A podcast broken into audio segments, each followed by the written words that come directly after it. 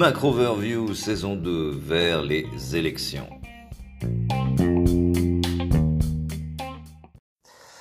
Les marchés en trois mots ce matin, retour aux fondamentaux. De fait, on a parlé exclusivement, ou en tout cas trop de politique euh, ces derniers temps euh, sur les marchés. Il va falloir revenir aux fondamentaux qui, eux, sont excellents.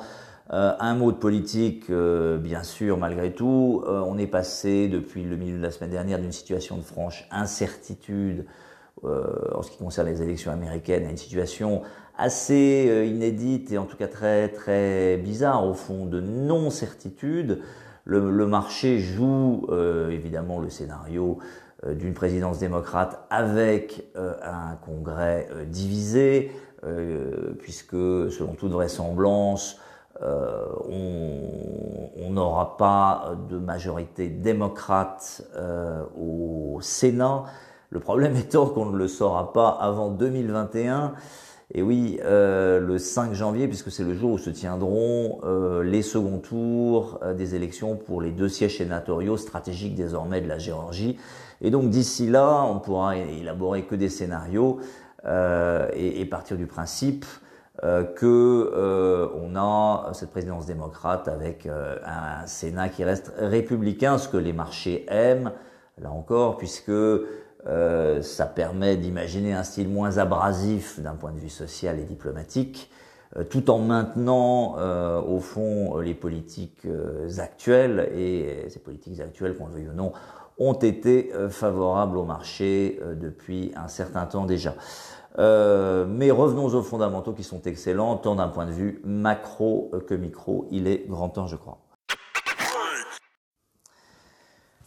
Les marchés en trois chiffres donc, et euh, ce n'est probablement pas un hasard euh, dans le contexte fondamental que je décrivais, ils sont tous chinois ce matin, premier chiffre plus 11,4%, c'est la progression en glissement annuel des exportations exprimées en dollars euh, en Chine, on est au plus haut depuis deux ans, et donc le train cyclique demeure très positif euh, en Chine euh, en particulier et en Asie d'une manière plus générale.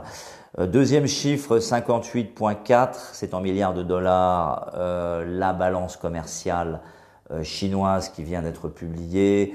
On est proche du plus haut historique, sans commentaire là encore.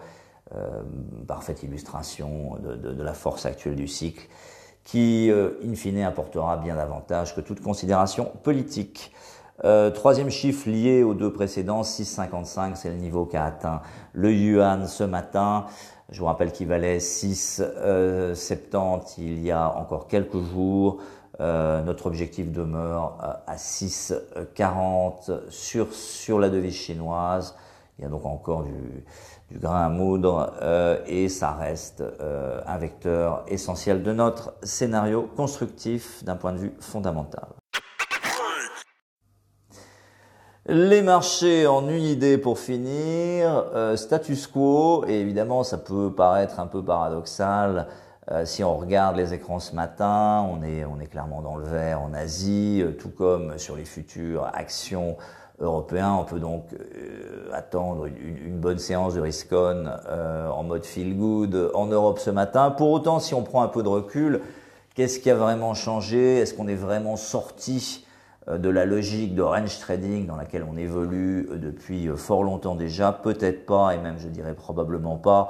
Après tout, si on a un status quo sur le plan politique outre-Atlantique, pourquoi on irait-il réellement différemment sur les grandes classes d'actifs?